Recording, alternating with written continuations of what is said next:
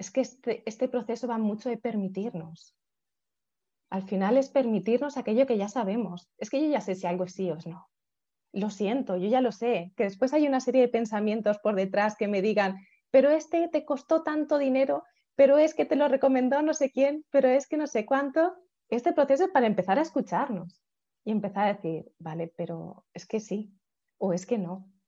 Y es curioso como es algo con lo que vamos conectando.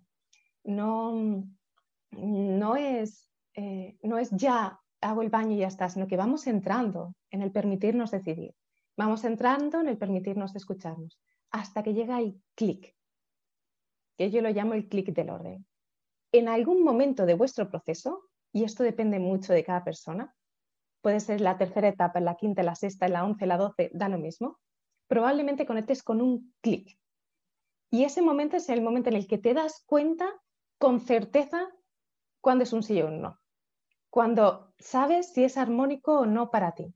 Y cuando ya llegas a ese clic, el resto del proceso es muy sencillo, porque es simplemente buscar coherencia con ese clic.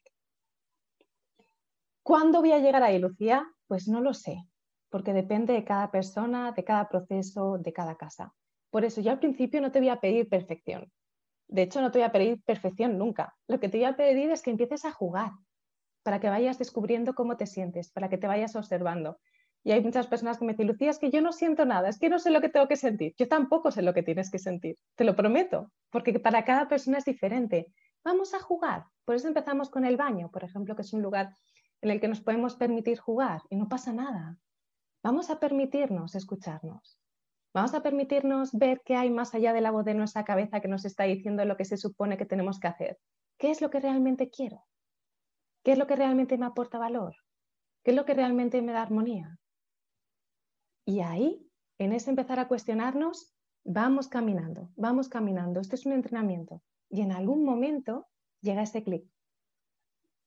Y a partir de ahí, el proceso se vuelve automático. Y mientras tanto, es como quien sale a correr. Pues cuando vas a hacer deporte o algún tipo de actividad, al principio cuesta. Si alguna vez habéis hecho algún tipo de deporte o algún tipo de práctica, no sé, meditar. Los primeros cinco minutos que te sientas a meditar, wow, son los cinco minutos más largos de tu vida. Si alguien ha hecho meditación, esos, te sientas a meditar cinco minutos, esos cinco minutos, y después poco a poco como que vas entrando en materia y llega un punto en el que puedes estar meditando muchos ratos sin que seas consciente. Esto es lo que buscamos aquí. Yo no quiero un proceso de orden. Yo quiero que el orden que consigas sea un orden duradero, sea un orden que te acompañe más allá de este proceso, sea un orden que te acompañe más allá de mí, más allá del curso y más allá de las personas que lo estamos acompañando. Quiero que seas tu propia gurú del orden. No quiero que dependas de nadie.